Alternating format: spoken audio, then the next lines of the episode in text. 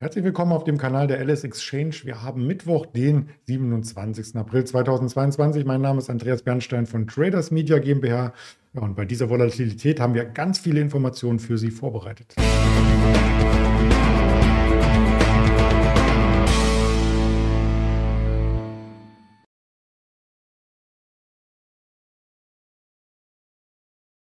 Wir blicken gemeinsam auf den DAX selbstverständlich und auf Quartalzahlen. Da gab es ja einiges aus den USA, was wir noch einmal kurz aufarbeiten möchten. Und natürlich auf Quartalzahlen, die im DAX selber vermeldet wurden, haben wir hier ein Auge oder zwei sogar, nämlich mein Auge und das von dem lieben Daniel in Düsseldorf, den ich jetzt zuschalte. Hallo Daniel. Hallo, ich grüße dich. Guten Morgen. Ja, heute war schon richtig was los. Guter Morgen heißt es eher für die Trader, die sehr flexibel sind, die auch mal Short gehen, die dann wieder Long gehen, also hin und her. Diese Volatilität hatten wir seit einigen Wochen nicht mehr. Ähm, hast du da ein paar Auslöser parat? Ja, sicherlich. Ähm, also das sind aber keine neuen Auslöser, möchte ich mal sagen, sondern die begleiten uns ja schon seit mehreren Wochen. Ähm, da haben wir zum einen haben wir natürlich den Blick äh, zum, zum Russland-Ukraine-Konflikt äh, zu nennen. Und auch natürlich ein ganz wichtiges Thema ist äh, natürlich ähm, China. Ähm, ja, dann haben wir noch ähm, natürlich die, die, die Inflationssorgen und die, die, die Zinssituation, wie die weitergeht. Ähm, und das Ganze führt natürlich dazu, dass der Markt äh, jetzt mal wieder an Volatilität gewinnt. Das hat sich heute Morgen auch so abgezeichnet. Ähm, wir sind im Tagesverlauf, also gestern schon deutlich unter die 14.000er Marke im DAX gefallen. Äh, heute Morgen knapp unter 13.600, konnten uns jetzt aber in der letzten Handelsstunde doch ein bisschen von den Tiefs wieder lösen und haben eine Gegenbewegung ähm, gesehen bis auf 13.800 und jetzt pendeln wir uns äh, auf dem Niveau ein wenig ein, ja. Ja, und das ist ein Niveau, was wir in den letzten Wochen nicht mehr gesehen haben. Das letzte Mal ähm, unter 14.000 waren wir per Schlusskurs am 15. März. Also wir sind jetzt tatsächlich in einem ähm, Areal, ähm, wo einige Marktteilnehmer sich sagen, oh, dann verabschiede ich mich vielleicht aus dem Markt. Das sorgt für höhere Volatilität, wobei auf der anderen Seite andere Marktteilnehmer wieder sagen könnten, ähm, das wäre ein spannendes Einstiegsniveau. Hast du da eine Meinung zu? Ähm, ja, also ich würde einfach mal sagen, man muss da im Moment, im Moment ähm, haben wir, du hast es schon treffend gesagt, also in den letzten, in den letzten Wochen oder auch Monaten war es immer so, wenn wir dann einen, einen Rutsch hatten äh, von mehreren Prozent im, im Markt, dann haben sich immer Marktteilnehmer gefunden, die dieses Kursniveau genutzt haben, also bei the Dips. Und ähm, ja, jetzt habe ich persönlich das Gefühl, dass der Markt ein bisschen nervöser geworden ist. Also wenn man sich im kurzfristigen Bereich auf Intraday-Basis bewegt, äh, kann man natürlich immer mal wieder äh, solche, solche Momente nutzen und kurzfristig traden.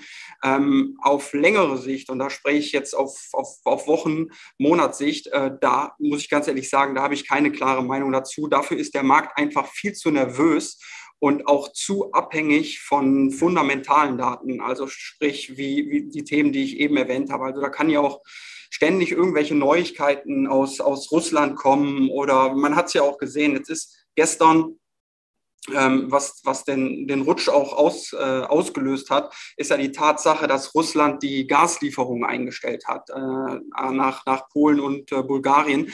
Und das kam ja auch mehr oder weniger überraschend.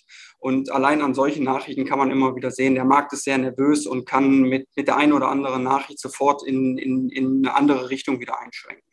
Die Nervosität geht teilweise auch in Angst über. Und da haben wir immer wieder den Blick auf den sogenannten Fear and Creed Index von CNN, der jetzt fast in extreme Angst übergeht. Ja, und wenn man sich da noch die US-Märkte einmal äh, zur Seite legt, zum Beispiel den Nasdaq, der gestern ja auf die 13.000, das ist eine recht große Unterstützung, äh, die wir schon zweimal angelaufen äh, sind in den vergangenen Monaten und die auch dann zweimal zu einem impulsartigen Rücklauf nach oben führte. Da dürfen Charttechniker besonders aufmerksam drauf blicken. Ja, richtig, ganz genau. Also ähm, der ganze Technologiebereich, ähm, der ist ja auch die letzten Monate äh, sehr schlecht, würde ich mal sagen, eigentlich gelaufen. Ne? Da werden halt, äh, gibt es große Wachstumssorgen. Ähm, und gerade die Technologiewerte sind natürlich von möglich äh, steigenden Zinsen äh, besonders abhängig. Und die FED hat ja angekündigt, ähm, die Zinsen weiter äh, anzuheben. Der nächste Zinsschritt, der wird ja auch dann mit, mit, mit 50 Basispunkten erwartet im Markt. Und ja, du äh, hast es äh, treffend angesprochen. Wir haben gestern Abend eine Hülle und Fülle gesehen an äh, Quartalsergebnissen von, von US-Tech-Werten. Ähm, da ist zum einen die, die Microsoft zu erwähnen. Die hat zum dritten Quartal berichtet ähm, dass das Cloud-Geschäft äh, sehr stark ist, weiterhin wächst und ähm, ja, der Umsatz und der Gewinn, die haben die Erwartungen der Analysten beziehungsweise des Marktes doch geschlagen. Äh, das sieht man auch im, im, im Kursniveau. Die Aktie ist äh, knappe sechs Prozent fester und wird bei 268 Euro gehandelt. Der Schlusskurs gestern war bei 253, also wie gesagt, da geht es sechs Prozent nach oben. Und ähm, ja, hier auf der, man, man sieht es ja ganz schön, die Alphabet ähm, hat auch Zahlen. Ähm, allerdings ähm, meldet man da einen Gewinnrückgang und der Umsatz konnte nicht so stark gesteigert werden. Ähm, bei der Alphabet ist bei der, bei der Google äh, Mutter, muss man ja sagen, ähm, da verlangsamt sich das Geschäft ein wenig. Äh, nichtsdestotrotz konnte sich die Alphabet in den letzten Monaten deutlich besser halten als der große Konkurrent, die Meta-Plattforms. Ähm, die hat ja auch schon Schwierigkeiten und im Jahresverlauf deutlich Federn gelassen. Und ähm, man, man sieht, der Kurs äh, ist zwar heute bei uns an der LSX 4% äh, fester bei der Alphabet.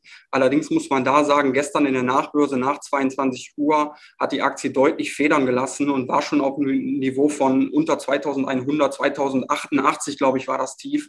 Und davon löst man sich heute wieder ein bisschen und ist jetzt 100 Euro fester bei 2180. Ja, das sind wirklich ähm, Bewegungen, da muss man erst einmal genau hinschauen. Und lass uns nach Europa schauen, denn da gibt es auch spannende Quartalszahlen. Genau, auch hier in Europa ähm, im, im, DAX haben wir heute Morgen von, ähm, von der Daimler, beziehungsweise man muss ja jetzt sagen, das ist die Mercedes-Benz Group, äh, berichtet zum ersten Quartal und wie von Analysten erwartet, kommen die Quartalszahlen sehr gut an. Ähm, man verkauft zwar nicht mehr so viele Autos, das geht äh, den, den, den meisten Autoherstellern so, weil einfach die Nachfrage an Chips so groß ist und man wird nicht mehr beliefert. Allerdings ist es so, ähm, dass man höhere Verkaufspreise äh, erzielen kann, weil man sich halt äh, mehr spezialisiert auf große Wagen, auf die SUVs beziehungsweise auf Luxusautos. Die haben natürlich eine deutlich bessere Marge als, äh, als äh, die Produktlinie ähm, um, um, um Kleinwagen. Und ähm, ja, man profitiert davon. Also man verdient netto im ersten Quartal 3,5 Milliarden Euro äh, und erwartet waren 3,1. Und ähm, das sieht man auch am, am Kursniveau. Die Daimler-Aktie liegt sehr gut im Markt äh, mit, mit plus 3 Prozent, 3,5 Prozent sogar äh, bei 64,90 Euro. Und die Zahlen kommen halt gut an. Mhm. Wir hatten auch äh, die Zahlen erwartet von der Deutschen Bank. Gestern schon eine der wenigen Gewinner. Die Versicherung und die Banken standen gestern im Fokus. Ich denke, in einem Zinserhöhungszyklus sind das auch die Favoriten. So haben das zumindest die Anleger interpretiert. Und heute wurden dann noch einmal die Zahlen nachgeschoben. Ja, richtig, genau. Also man könnte sagen, äh, oder die Erwartungshaltung ist, dass, dass man davon profitiert, von möglichst steigenden Zinsen. Äh, die Zahlen äh, an sich lesen sich auf den ersten Blick, finde ich persönlich, sehr gut. Man hat einen Quartalsgewinn von über einer Milliarde Euro erzielt. Erwartet waren nur 950 Millionen, also da stellt man sich schon besser. Ähm, wenn man aber einen Blick auf den, auf den Aktienkurs, dann sieht es heute äh, eher nach dem Gegenteil aus. Also hier ist die Aktie deutlich unter Druck gewesen, war schon 6 äh, Prozent ähm, im Minus, notiert leicht über 9,50 Euro, 9,55 Euro. Und ich habe auch lange gesucht heute Morgen, wo ist denn das Haar in der Suppe? So genau habe ich jetzt keins gefunden. Ähm, es gibt nur, ähm, muss man sagen, bei der, bei der, bei der Tochter, bei der DWS, äh, gibt es äh, Mittelabflüsse. Das kommt natürlich dann nicht so gut an. Und ähm, des Weiteren hat der Finanzchef hat sich auch zu Wort gemeldet und er hat gesagt, dass zunehmend trübt sich halt das ganze Umfeld ein. Das ist halt nichts Neues, aber das drückt natürlich auch ein bisschen auf die Stimmung. Und äh, man hat auch ein, ein äh, der Kostendruck intensiviert sich. Ich meine, das kennt man ja auch in anderen Branchen. Wie gesagt, das große Thema Inflation, steigende Preise und die Lieferketten. Und das Ganze trübt heute Morgen den Blick ein bisschen bei der Deutschen Bank. Ja, das ist aber nur ein Puzzlestück zum Gesamtmarkt. Die, wir sind weiter mitten in der Quartalssaison und was sich heute vor dem Wall Street Starte dann noch an Bilanzen präsentiert, das haben wir hier zusammengestellt. Da gibt es noch eine Pfizer, eine Boeing auf alle Fälle, eine Spotify, eine T-Mobile aus den USA, um nur mal ein paar äh, zu nennen. Und an Wirtschaftsdaten aus den USA haben wir die Warenhandelsbilanz 1430, die Großhandelsinventare ebenfalls 1430 und zum Mittag sowie zum Abend zwei Reden von EZB-Präsidentin Christine Lagarde. Vielleicht hat sie dann auch ähm, einen kleinen Ausblick parat, wie es denn mit den Zinsen in Europa weitergeht. Wenn dem so sein sollte, werden wir Sie unterrichten auf Twitter, auf YouTube, auf Instagram, auf Facebook und natürlich dieses Gespräch auch noch einmal als Podcast zur Verfügung stellen auf dieser Apple Podcast, Spotify und auf Amazon Music. Ja, damit sind wir rundum informiert. Ganz lieben Dank, Daniel, für deine Expertise und bis die Tage. Bis die Tage, sehr gerne. Tschüss. Ciao.